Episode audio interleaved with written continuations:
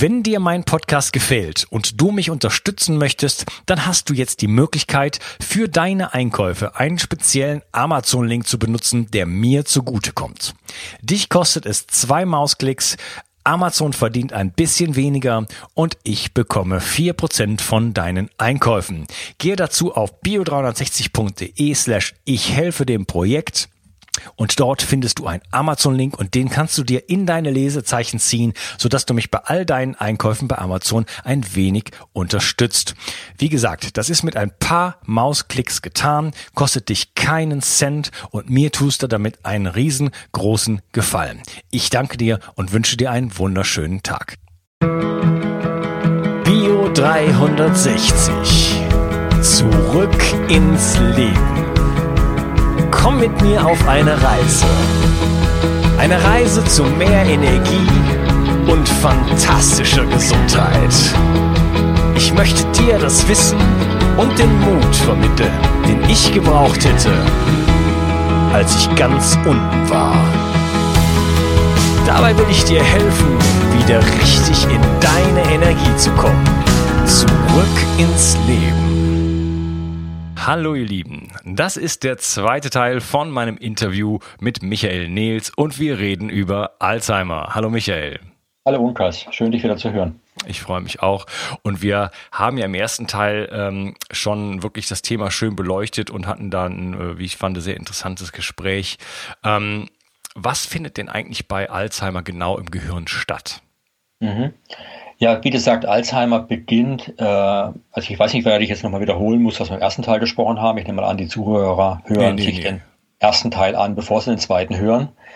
Insofern kann ich direkt äh, aufs Thema kommen. Also der Hippocampus, unser episodisch, episodisches Gedächtnis, befindet sich eben im Bereich der Schläfenlappen und äh, ist nur etwa Daumen groß, sehr klein eigentlich, hat die Fähigkeit, ähm, das aufzuzeichnen, was wir jeden Tag erleben, aber links sortiert er ein bisschen aus. Ein Hippocampus interessiert nur, was uns ja interessant vorkommt, also emotionale Bedeutung hat. Es ist der Teil unseres Gehirns, der unser Leben aufzeichnet.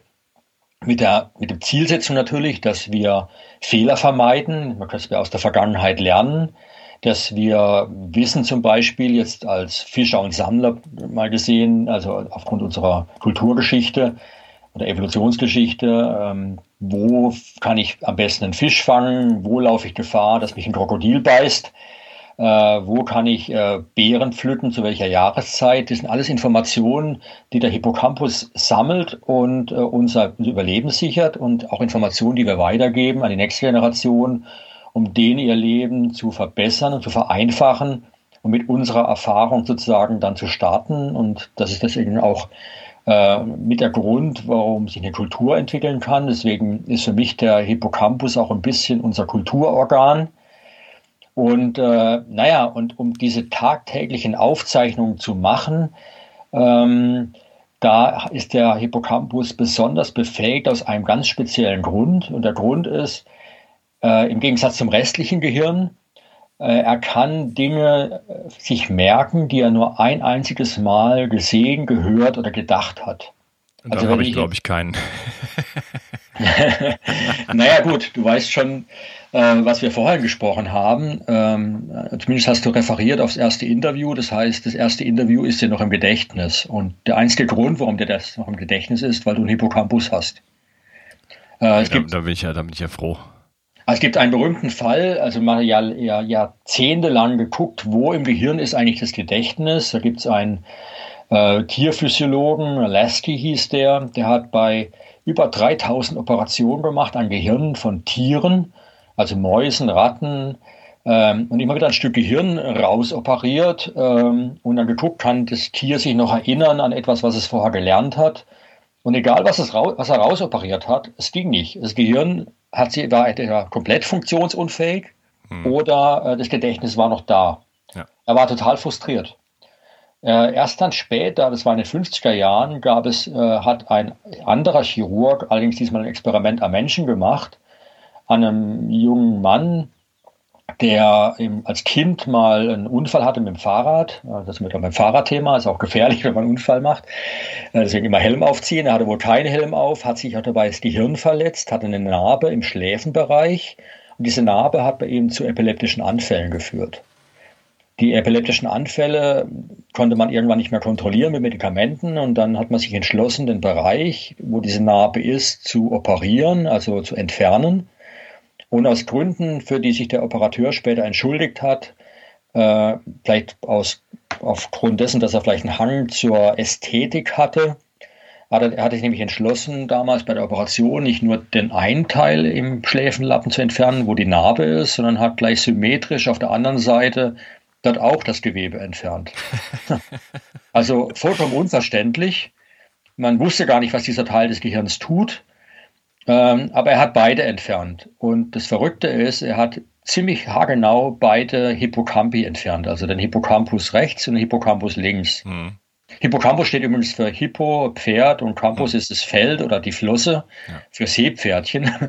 ist der griechische Begriff dafür, weil es eigentlich so ein bisschen aussieht anatomisch wie ein Seepferdchen, diese Struktur. Und die hat er auf beiden Seiten entfernt und das hat die Wissenschaftswelt verändert, aber vor allem die Welt seines Patienten. Da ging dann in die Wissenschaftsgeschichte ein als HM mit den Kürzeln, weil er noch über 50 Jahre weiterlebte.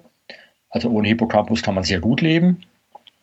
Aber er hatte keine Erinnerungsfähigkeit mehr. Er hatte keinen Zugriff mehr auf frühere Erinnerungen. Er konnte sich aber auch nichts Neues mehr merken. Das heißt, wenn man ein Gespräch mit ihm führte, hat man sich vorgestellt, äh, wenn man nur mal eine Minute raus ist aus dem Zimmer, wieder reinkam, konnte man wieder von vorne anfangen. Ja, also der Hippocampus war damit definiert oder erkannt worden als der Bereich des Gehirns, der eben unser episodisches Gedächtnis beinhaltet. Und jetzt zur Frage, wie funktioniert er? Über die Funktion kann man sehr schnell erfahren oder erkennen, was schief läuft bei Alzheimer. Die normale Funktion ist eben des Hippocampus, alles, was ich einmal erlebt habe, mir merken zu können. Das ist eben lebenswichtig, weil ähm, wenn mir jemand mich bedroht oder wenn ich irgendwas Gefährliches irgendwo erlebe, dann erlebe ich das ja nur einmal. Und wenn ich jetzt das wie ein Fremdwort lernen müsste, zehnmal hintereinander, dann ist die Wahrscheinlichkeit groß, dass ich es nicht überlebe. Also Dinge, es gibt Dinge im Leben, die kann man eben nur einmal erleben und wenn man sie überlebt hat, dann sollte man sich die auch gemerkt haben, damit es nicht nochmal passiert. Und auch Gespräche, ich meine, wenn ich jetzt, wenn du jetzt kein Hippocampus hättest, würde ich jetzt jeden Satz zehnmal wiederholen müssen, dass er irgendwann wie Fremdwörter gelernt wär, wären und die dann irgendwann äh, abgespeichert werden im restlichen Gehirn, vor allem im Neokortex. Zum Beispiel der, als Beispiel der Henry Mollassen, so heißt HM, später wurde der Name dann bekannt, hat zum Beispiel Klavier gelernt. Er konnte überhaupt kein Klavier spielen vor dem Unfall und dann hat er nach dem Unfall, also nach der Operation, hat er dann angefangen Klavier, hat man ihm beigebracht Klavier zu spielen. Er konnte dann irgendwann Klavier spielen, er konnte sich aber absolut nicht daran erinnern, es jemals gelernt zu haben.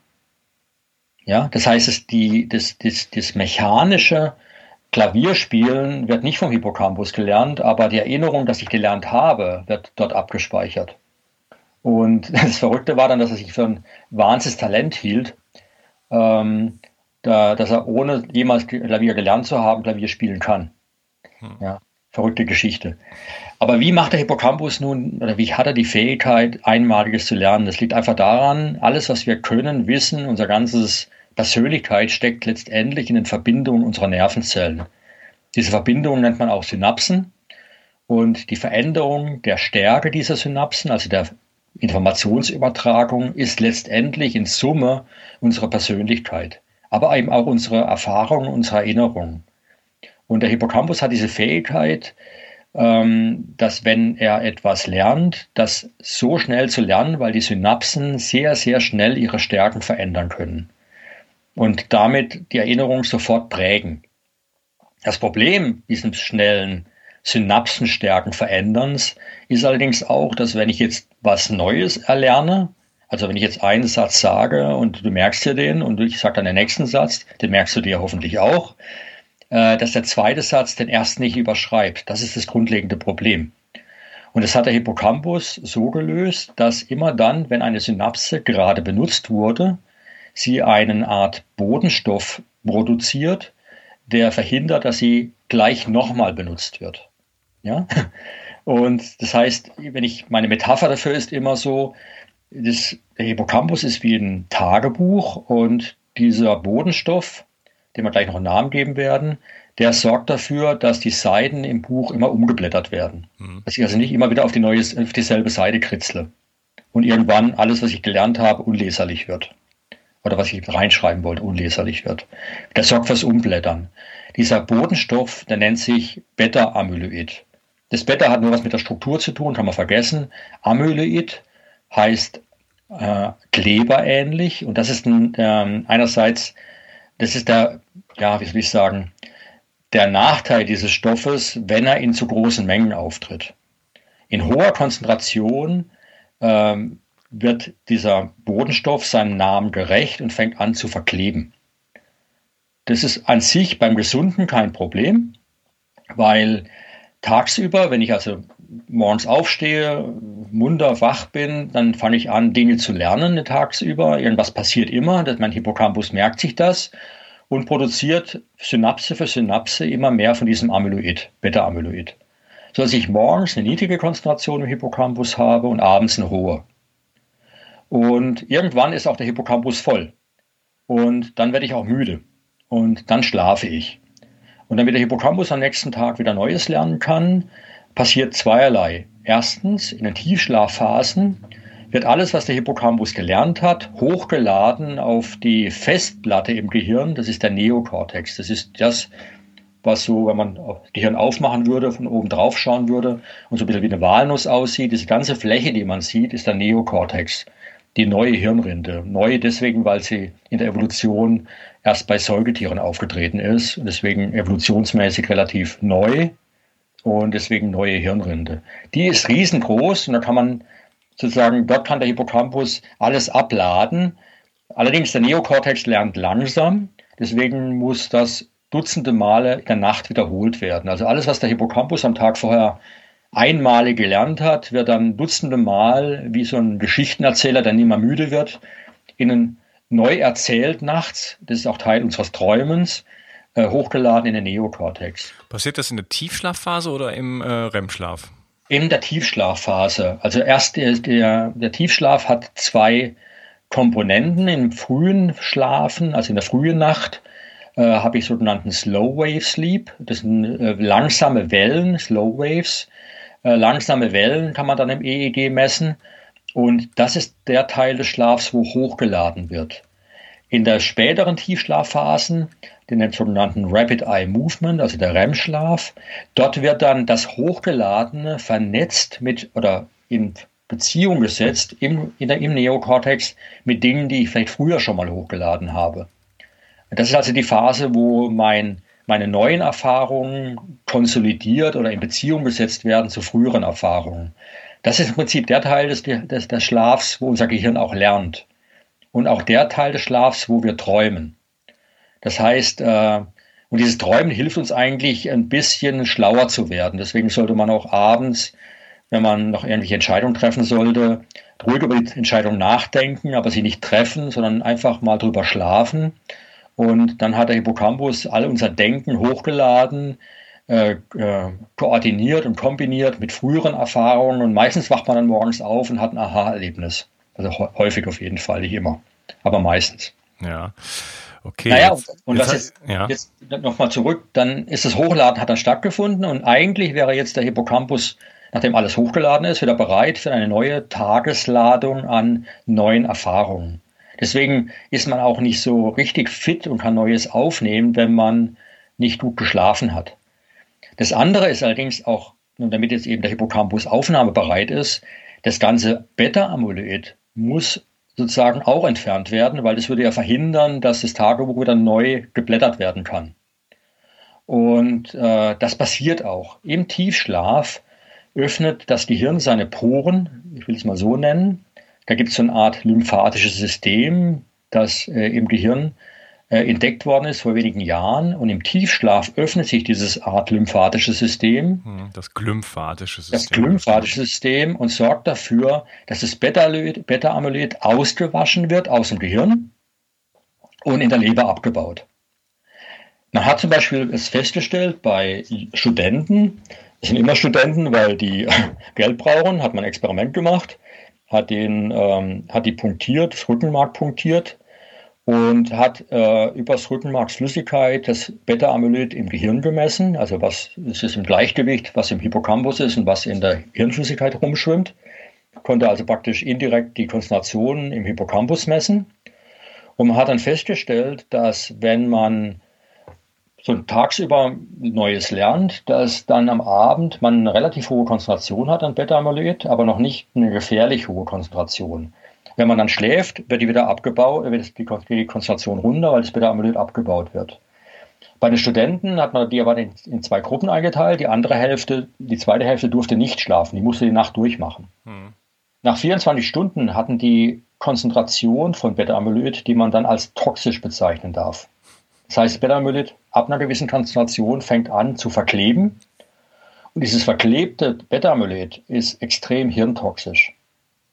Ja, und diese Hirntoxizität äh, ist natürlich da, wo die höchste Konzentration ist, im, im Hippocampus, am höchsten. Das heißt, im Prinzip nach einer durchzechten Nacht, nach einer nach sozusagen langem Nicht-Schlafen fängt der Hippocampus an, äh, Beta-Amyloid in Mengen zu haben, zu, die, die schon anfangen, den Hippocampus zu schädigen. Und da wird es dann gefährlich. Jetzt ist es so, natürlich gibt es viele Gründe, warum das Beta-Amyloid erhöht sein kann. Ein anderer Grund, warum Beta-Amyloid erhöht ist, ist zum Beispiel, wenn wir unter chronischem Stress leiden. Unter chronischem Stress äh, schützt sich der Hippocampus vor sozusagen zu viel Information, was aufs Gehirn einströmt, weil wir alles als sehr, sehr emotional geladen betrachten. Äh, fällt sehr viel Information auf den Hippocampus ein und der Hippocampus muss sich dann schützen, indem er die Beta-Amyloid-Produktion hochtreibt. Das heißt, je höher mein persönlicher Stresslevel ist, umso höher ist die Beta-Amyloid-Produktion, sodass also Stress zum Beispiel, chronischer Stress, äh, mit zu, einer, zu einem Risikofaktor wird für Alzheimer. Also Schlafmangel wäre jetzt zum Beispiel ein großer Risikofaktor, chronischer Stress ist ein Risikofaktor und es gibt natürlich viele Faktoren, die ähm, den Beta-Amyloid-Umsatz im Gehirn beeinflussen. Mhm, okay, super spannend. Ich habe mhm. meine, meine äh, frühen Jahre damit verbracht, ständig die Nächte durchzumachen. Mhm. Allein dadurch schon, dass mein, mein Schlafrhythmus völlig durcheinander war. Ich hatte nie einen und musste dann äh, dem Alltag gerecht werden und habe dann oft die Nacht durchgemacht, um dann wieder in der Lage zu sein, früh ins Bett zu gehen und dann überhaupt in der Lage zu sein, äh, für einen Job oder so morgens rauszugehen. Mhm. Ich meine, ist, der Schlaf muss ja nicht in der Nacht stattfinden. Wichtig ist nur, dass man genügend dieser Tiefschlafphasen hat, wo das ja. Gehirn sich wieder konsolidieren kann. Ja, ja, aber ich habe dann halt die Nächte durchgemacht. Also ich habe dann mhm. ständig eine, ein, eine komplette Nacht geskippt. Und mhm. äh, ich halte das auch für einen der größten äh, Faktoren, warum ich dann irgendwann äh, krank geworden bin. Dieses äh, totale Schlafchaos, was ich hatte und überhaupt keine Chronobiologie Biologie mhm. in dem Sinne. Ähm, also Nachtfasten, das ist ungesund. Also intermittierendes Nachtfasten würde ich keinem empfehlen. Ja, ja okay. Äh, du hast jetzt die ganze Zeit über Beta-Amyloid gesprochen. Ähm, hm. Da wird ja oft gesagt, das sind dann Ablagerungen, die gibt's dann, äh, die es im Gehirn gibt. Hm. Und ich möchte gerne da schon mal einer Community-Frage vorausgreifen, nämlich die hm. Oki Okra, die äh, fragt nach, ähm, wie, wie, wie es überhaupt mit diesen Ablagerungen aussieht. Mhm. Und äh, was sagst du zur Nonnenstudie? Mhm. Bei der Nonnenstudie hat man, oder vielleicht kennt, du kennst sie sicherlich, ne? Möchtest du das? Ja, aber kannst du heute noch mal kurz zusammenfassen? Ja, also äh, mal schauen, ob mein Gedächtnis funktioniert. Hm. Also es ist einfach eine Studie, wo man äh, über einen langen Zeitraum halt die Nonnen sozusagen beobachtet hat und dann halt auch äh, entsprechend äh, ja, Gehirnproben und so weiter genommen hat. Mhm. Und das Schöne an denen ist, äh, dass die alle das gleiche Leben geführt haben und dass man über Jahrzehnte zurückgucken konnte, wie, wie haben die sich intellektuell beschäftigt und wann mhm. haben die was gemacht und so weiter. Deswegen hatte man eine sehr hohe Vergleichbarkeit mhm. und äh, hat dann gesehen, dass es auch, ähm, dass auch Nonnen, die äh, absolut äh, perfekte intellektuelle Fähigkeiten hatten, äh, mitunter trotzdem auch hohe Ablagerung hatten. Ne? Also mhm. so ein, mhm. eine paradoxe Situation, die darauf hindeuten könnte, dass es, dass die Ablagerung an sich dann doch nicht so der, der die Ursache mhm. sind. Also die Ablagerungen selbst sind sogar hirnschützend. Das ist ein bisschen paradox jetzt, aber das liegt daran, dass Beta-Amyloid, ich, mein Vergleich, also ich, hab, ich arbeite gerne in Metaphern oder spreche gerne in Metaphern, äh, Plastik. Ja, also Plastik ist ja Gehirn, also schädlich für unseren Körper. das wissen wir. Äh, also Nanopartikel, kleine Plastikbestandteile, haben chemische Auswirkungen auf unser Gehirn und auf unseren Körper und äh, führen zu einer erhöhten Krebsrate, führen auch zu einer hohen Alzheimerrate übrigens. Ähm, aber wie ist das Plastik eigentlich gefährlich? Und als Plastiktüte noch nicht. Also die Plastiktüte ist höchstens gefährlich, wenn ich mir das über den Kopf ziehe. Der Plastik wird erst dann gefährlich, wenn er sich in seine Bestandteile zersetzt. Das heißt, was gefährlich für unseren Körper ist, sind die kleinen, äh, ich würde mal sagen, Nanopartikel. Und ähm, das gleiche gilt auch beim Beta-Amyloid. Beta-Amyloid äh, tritt auf, also als sozusagen Umblätterer in meinem Tagebuch, als hirnschützend und erinnerungsschützend in sogenannten Monomeren. Das ist praktisch das kleine Protein, das kleine, man nennt es auch Peptid, weil es sehr klein ist. Das ist ein Monomer. Wenn er anfängt zu verkleben, dann haben wir sogenannte Oligomere, das heißt äh, aus wenigen, aber trotzdem einigen bestehende Konglomerate. Die sind toxisch. Die kann ich aber noch nicht mal unter Mikroskop sehen. Die sind so klein, die kann ich nur mit molekularen Methoden aufschlüsseln. Und die sind eben toxisch. Wenn die noch mehr verkleben, dann entsteht irgendwann mal sozusagen die Plastiktüte. Dann habe ich ein, ein größeres Stück, was ich unter Mikroskop auch sehen kann. Die sind allerdings jetzt nur noch höchstens, äh, wie soll ich sagen, Blockaden im Gehirn. Die sind praktisch kleine Steinchen, die da rumliegen, aber an sich nicht toxisch. Die würden dann wieder toxisch werden, wenn ich sie auflöse. Das heißt, die Ablagerungen selbst sind nicht hirnschädlich. Die, man geht sogar davon aus, dass es sogar ein Hirnschutzmechanismus ist, diese Ablagerung zu bilden. Und man sollte sie möglichst nicht auflösen. Äh, die Zwischenstufe ist gefährlich, also die Bildung dieser Oligomere. Soweit äh, zu dem Punkt. Die Non-Studie wird immer gern zitiert. Das Problem ist so ein bisschen, dass man nicht richtig weiß, was die Ursachen der Erkrankung äh, dann wirklich sind, bei denen die krank werden.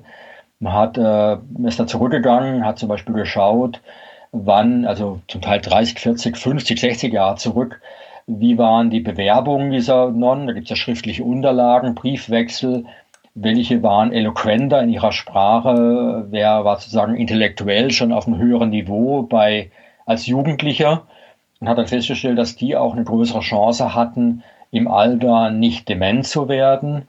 Dann kam das Thema ähm, Resilien, äh, wie heißt es nochmal, kognitive Reserve, das ist das Wort dafür, dass die also zwar auch schon irgendwo Richtung Alzheimer entwickeln, was die Schädigung der Synapsen angeht der Nervenzellen, aber weil die eben einfach besser vernetzt sind im Gehirn aufgrund ihrer höheren intellektuellen Fähigkeiten oder Eigenschaften, ähm, dass die Schädigung nicht so zum Tage tritt, dass sie also noch mehr Reserve haben im Gehirn, um den Verlust an Hirn sozusagen zu kompensieren.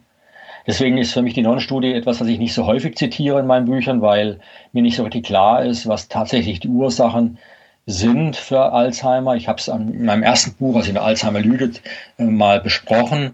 Aber die Frage ist in der Allgemeinbevölkerung, was sind die tatsächlichen Ursachen? Sich äh, geistig aktiv zu halten und gute Reserve aufzubauen, ist überhaupt kein Thema. Das ist sinnvoll. Aber noch besser wäre es, dafür zu sorgen, dass der Hippocampus nicht schrumpft, eine hohe psychologische Resilienz entwickelt durch das Wachstum des Hippocampus und durch die Vermeiden dieser sagen wir, lebensbedingten Risikofaktoren dafür sorgt, dass es überhaupt kein Beta-Amyloid sich anhäufen kann. Und da hat man, glaube ich, die besseren Chancen als jetzt nur bei der Non-Studie, wo man sagen kann, naja, wenn ich jeden Tag mein Kreuzworträtsel mache, dann passiert schon nichts. Mhm. Äh, das ist es leider nicht. Ja, wie sieht es denn eigentlich mit, äh, mit genetischer Disposition aus? Da ist immer von dem ähm, ApoE4-Gen die Rede. Mhm. Ja, ApoE4 ist übrigens das früheste ApoE-Gen. Es gibt ja, also die Nummer 4 sagt ja an, dass es noch mehr geben würde. Äh, wir haben in im Erbgut des Menschen gibt es unterschiedliche, nachdem wie die vererbt werden eben. Man bekommt immer ein ApoE sozusagen von seinen Eltern vererbt, von jedem Elternteil. Also jeder Mensch hat zwei ApoE-Gene äh, in seinem Erbgut. Es gibt ein ApoE2, 3 und ein 4. Das 4 ist evolutionsgeschichtlich das jüngste. Ähm, Schimpansen, unsere nächsten Verwandten zum Beispiel, haben auch ApoE, aber die haben nicht das ApoE4. Die haben praktisch ein Apo, ApoE-Schimpanse, nennen wir es mal ApoE-S. Äh, bei uns nennt man die eben 432. 4 ist das früheste. Äh, das ist das, was uns noch sozusagen am nächsten zu dem Lebensstil ist, der in der Zeit entstand oder der in, in der Zeit äh, äh, vorhanden war oder vorherrschte, als unser Gehirn unsere höchste Leistungsfähigkeit entwickelt hat. Man hat zum Beispiel auch festgestellt, dass Menschen, die ApoE4 tragen, äh, eine höhere, also eine etwas höhere geistige Leistungsfähigkeit haben als 3 und 2. Ähm, das Problem allerdings bei ApoE4 ist, dass es eben sehr empfindlich ist, also uns sehr empfindlich macht auf einen Lebensstil, der eben nicht mehr dem entspricht, äh, als ApoE4 sich entwickelte. Also die Zeit, wo der Mensch noch als Fischer und Sammler gelebt hat. Ähm, es ist ja so ein, auch so ein Mythos, dass der Mensch Jäger und Sammler ist. Das stimmt allerdings nicht. Unser Gehirn ist äh, abhängig von einer hohen Konzentration an Omega-3-Fettsäuren die allerdings nicht pflanzlich sein dürfen. Also pflanzliche Omega-3s nützen uns so gut wie nichts. Wir können die kaum umwandeln. Das liegt eben daran, dass die menschliche Evolution über Jahrhunderttausende stattfand äh, in der Zeit, als wir an Küsten oder an U in Ufernähe lebten und uns hauptsächlich, also Grundnahrungsmittel Fisch und Meeresfrüchte waren. Wir haben also hohe Konzentrationen an ApoE4, äh, an Omega-3-Fettsäuren. Ich nenne die aquatische weil, um sie zu unterscheiden von den terrestrischen, terrestrischen, von den pflanzlichen. Und die aquatischen Omega-3-Fettsäuren sind Hinweis dafür, dass wir hohe Konzentrationen brauchen. Ähm, dort in der Zeit ist auch ApoE4 sehr aktiv gewesen. Und ich will ganz kurz mal so auf die ApoE4-Funktion eingehen, auf einen Aspekt der Funktion. ApoE4 ist ein, ein Molekül, das im Gehirn zum Beispiel dafür sorgt, dass wir über die Blut-Hirn-Schranke, also ins Gehirn rein, ähm, Eisen transportieren können.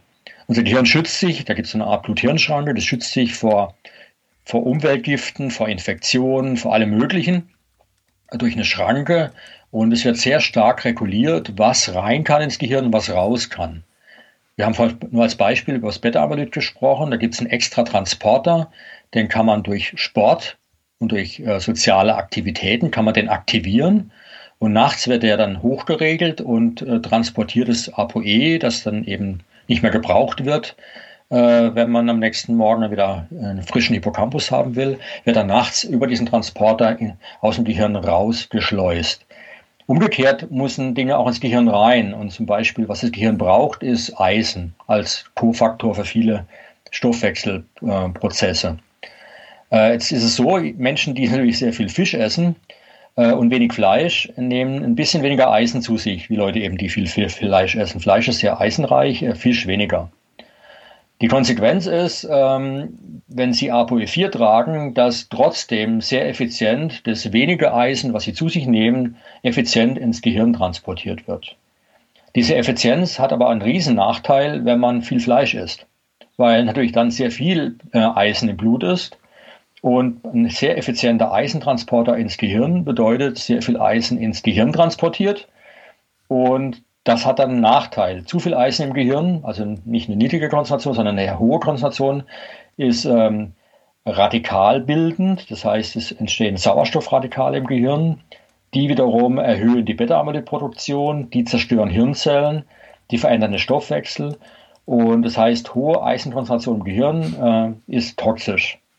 Das heißt, Menschen, die ApoE4 haben, äh, müssten sozusagen komplett auf Fleisch und Wurst verzichten. Hm, spannend. Ja? Das, das, das, heißt, nie, das hatte ich noch nicht gehört. Mhm.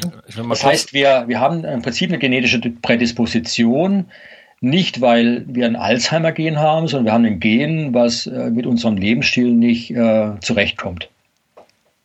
Okay, also das heißt, das war eine Anpassung. Äh, wir haben uns weiterentwickelt, auch kognitiv, und das war mhm. halt in Küstennähe sozusagen hat das stattgefunden. Wir haben uns darauf auch angepasst, halt äh, sehr viel äh, maritime Nahrung zu uns zu nehmen. Und mhm. äh, jetzt sind wir irgendwie weg von der Küste und haben einen ganz anderen Lebensstil. Und äh, die mhm. Leute, die dieses Gen haben, also es, die Leute haben entweder zwei, drei oder vier, und dann gibt es immer das immer diese diese Paare. Man kann mhm. also ein äh, ApoE3 oder ein ApoE4 und, äh, oder zwei ApoE4 ähm, mhm. Gene mhm. haben und dementsprechend hat man dann, so sagt man, eine höhere ähm, Wahrscheinlichkeit für für Alzheimer. Ne? Genau, aber nur weil man eben einen Lebensstil führt, der westlich, ich nenne mal westlich industriellen Lebensstil führt, ähm, wenn man einen Lebensstil führen würde, wie ich ihn in meinen Büchern beschreibe, dann wäre man sogar sehr stark vor Alzheimer geschützt. Also man hat, gibt eine schöne Studie jetzt gerade aus USA, äh, hat man zehn Patienten gehabt, die in der Frühphase von Alzheimer waren. Und es waren alles ApoE4-Träger. Und dort hat man gezeigt, wenn die ihren Lebensstil ändern, ist nicht nur der Alzheimer weg, denn ihr Hippocampus wächst extrem. Ähm, man hat in einem, bei einem Fall sogar gezeigt, dass der Hippocampus in einem Jahr, wo die Studie durchgeführt wurde, um 12 Prozent gewachsen ist. Okay. Ja, anstatt also im Alzheimer-Prozess um, um nicht nur um 1 Prozent, sondern um 4 Prozent zu schrumpfen, weil wenn die Toxizität dann eben dann durchdringt oder durchbricht und der Alzheimer-Prozess sozusagen ins Rollen gekommen ist, dann verliert man nicht nur 1 Prozent an Hippocampus-Volumen, sondern sogar 4 Prozent pro Jahr. Und das kann komplett umgekehrt werden und sogar ein enormes Wachstum induziert werden. Das heißt, äh, ApoE4 ist, ein, wie ich es bezeichne, ein Krankheitsbeschleuniger, aber nur eben unter ungesunden Lebensstil. Es ist keine Krankheitsursache. Mhm. Und kann aber auch ein Vorteil sein, also weil es mhm. äh, mitunter äh, erhöhte kognitive Fähigkeiten ermöglicht. Ja, absolut. Da gibt es wunderbare Studien dazu, dass eigentlich uns ApoE4 gut tut ähm, aber wir eben genau das Gegenteil daraus machen. Wir nutzen diese genetische Chance nicht und, und verqueren es genau ins Gegenteil. Ja. Sollte sich jeder testen lassen? Ähm, ich würde sagen, eigentlich nicht. Ich meine, ich werde immer gefragt, sollte man Alzheimer-Frühtests machen, sollte man äh, genetische Testungen machen? Ähm, wie soll ich sagen? Ähm, nehmen wir mal an, es gibt einen genetischen Test, der mir sagen würde, Rauchen ist bei mir nicht so risikoreich wie jetzt bei meinem Nachbar. Heißt es dann, ich rauche weiter? Nicht wirklich, weil auch wenn ich jetzt vielleicht ein geringeres Herzinfarktrisiko habe, habe ich noch 25 andere Risiken die, oder Krankheiten, die durchs Rauchen entstehen können. Das gleiche ist jetzt bei, bei Alzheimer. Ich meine, nur weil ich jetzt vielleicht nicht ApoE4 positiv bin, heißt es nicht, dass ich jetzt jeden Tag eine, eine Tonne Fleisch essen sollte oder kann weil natürlich diese ungesund, diese Ernährung auch ungesund aus vielen anderen Gründen ist, nicht nur wegen ApoE4. Mm, ja, das ist auch noch die Frage, aber das hm. äh, kann mich natürlich so ein bisschen, ähm, dann kann ich mich ja darauf einstellen. Ne? Also wenn ich jetzt weiß, okay, ich habe ApoE4, ähm, dann sollte ich vielleicht meinen Fleischkonsum äh, zurückfahren. Ne? Das, das wäre ja ein Argument zu sagen, okay, ähm, vielleicht tut mir was anderes besser. Ja, aber wir wissen natürlich, dass äh, das auf jeden Fall besser täte, egal welchen Abrufstatus man hatte. Es wäre nur noch, noch wichtiger. Ja, da, gibt, da, gibt, da gibt es ja sehr Unterschied im Ernährungsbereich, mhm. wie im gesamten Gesundheitsbereich gibt es da sehr unterschiedliche Auffassungen und es gibt auch die Carnivore Diet und da gibt es auch sehr, sehr gute Argumente dafür. Naja, also sagen wir mal so, ähm, es gibt unzählige Studien. Ich meine, natürlich die Fleischlobby ist gewaltig und die streut genauso wie die Alzheimer-Lobby sehr, sehr viele Missinformationen in unserer Gesellschaft. Äh, diese Verwirrung ist, ist Programm. Also Verwirrung zu stiften ist Programm. Ähm, deswegen in meinem Buch zum Beispiel Die Kopfküche habe ich deswegen äh, den ersten Teil, bevor die Rezepte kommen, äh, erstmal erklärt, auf welche Art und Weise ich zu meinen Schlussfolgerungen komme. Also warum ich bestimmte Nahrungsmittel empfehle und andere nicht. Und ich empfehle die aus primär aus evolutionsgeschichtlicher oder evolutionsbiologischer Begründung. Also was ist wirklich artgerecht, was ist nicht artgerecht. Und dann sieht man auch plötzlich, warum die ganzen Studien, die existieren, auch letztendlich Sinn machen. Und äh, wenn man natürlich äh, Teilstudien nimmt, äh, es gibt sehr viele Studien, die sehr, sehr unglücklich ausgeführt werden, aber ich vermute manchmal ganz gezielt unglücklich ausgeführt werden, um eben zu Schlussfolgerungen zu kommen, die wiederum eben diese Unsicherheiten die Bevölkerung tragen. Äh, ein Beispiel. Wir wissen, dass Bewegung wenigstens eine Stunde am Tag schon deutlich das Alzheimer-Risiko reduziert, und zwar halbiert. Das heißt, nur eine Stunde Bewegung am Tag wäre schon toll. Die Weltgesundheitsorganisation sagt zum Beispiel, 20 Minuten am Tag wäre schon ausreichend, was totaler Quatsch ist. Ja, bringt gar nichts. Und vor kurzem gab es eine Studie, da hat man drei Monate, glaube ich, waren es, zwei Gruppen gebildet. Die eine musste jeden Tag eine Stunde sich bewegen, die andere nicht. Hat überhaupt nicht geguckt, was die Leute sonst noch mit ihrem Leben anfangen. Und hat dann festgestellt, nach drei Monaten keine Änderung im, ähm, im, in den zerebralen Eigenschaften, in, in den, also in den Fähigkeiten, die geistigen. Dann ging das durch die Weltpresse, Bewegung bringt nichts. Ja? Ich meine, hm. also es gibt so viele Studien, die so schlecht ausgeführt werden und äh, die komplett äh, unplausibel sind. Und wenn man dann schaut, eigentlich ist das Ergebnis unplausibel, ähm, schaue ich mal genauer an, wie ist die eigentlich durchgeführt worden. Und dann ist es erschreckend, Und ich habe einen leisen Verdacht, aber es klingt schon fast wie eine Verschwörungstheorie, dass viele Studien bewusst, sag mal, schlecht, ähm, ja, wie soll ich sagen, aufgezogen werden, durchgeführt werden, geplant werden, ganz genau, um eben zu Ergebnissen zu kommen, die dann ähm, total verwirrend sind, aber trotzdem sehr viel Presse machen. Und äh, da muss man schon sehr, sehr vorsichtig sein. Aber als Laie hat man da keine Chancen und deswegen, wie gesagt, ich habe mir es zur Aufgabe gemacht, diesen Wust zu durchforsten und nach Plausibilität zu checken und dann aus evolutionsbiologischer Sicht die ganze Sache zu betrachten. Und wenn man das macht, dann fallen die Puzzlesteinchen, wird sich ganz locker zu einem Bild zusammen und man hat eine ganz klare Sicht auf die Dinge und auch ganz einfache Empfehlungen, was ist sinnvoll, was ist nicht sinnvoll. Mhm, genau. Und da kommen wir jetzt dann auch bald zu. Ähm, ich würde die Chance nochmal nutzen, hier an dieser Stelle den Podcast zu unterteilen und dann im nächsten Teil jetzt äh, wirklich mhm. mit dir darauf eingehen, was sind eigentlich die Ursachen von Alzheimer und was können wir dagegen tun. Gut. Ich danke dir. Mach's ja. gut. Tschüss. Mhm. Ciao. Wenn dir mein Podcast gefällt und du mich unterstützen möchtest, dann hast du jetzt die Möglichkeit, für deine Einkäufe einen speziellen Amazon-Link zu benutzen, der mir zugutekommt. Dich kostet es zwei Mausklicks, Amazon verdient ein bisschen weniger und ich bekomme vier Prozent von deinen Einkäufen. Gehe dazu auf bio360.de slash ich helfe dem Projekt und dort findest du einen Amazon-Link und den kannst du dir in deine Lesezeichen ziehen, sodass du mich bei all deinen Einkäufen bei Amazon ein wenig unterstützt. Wie gesagt, das ist mit ein paar Mausklicks getan, kostet dich keinen Cent und mir tust du damit einen riesengroßen Gefallen. Ich danke dir und wünsche dir einen wunderschönen Tag. Bio 360. Zurück ins Leben. Komm mit mir auf eine Reise. Eine Reise zu mehr Energie und fantastischer Gesundheit. Ich möchte dir das Wissen und den Mut vermitteln, den ich gebraucht hätte, als ich ganz unten war. Dabei will ich dir helfen, wieder richtig in deine Energie zu kommen. Zurück ins Leben.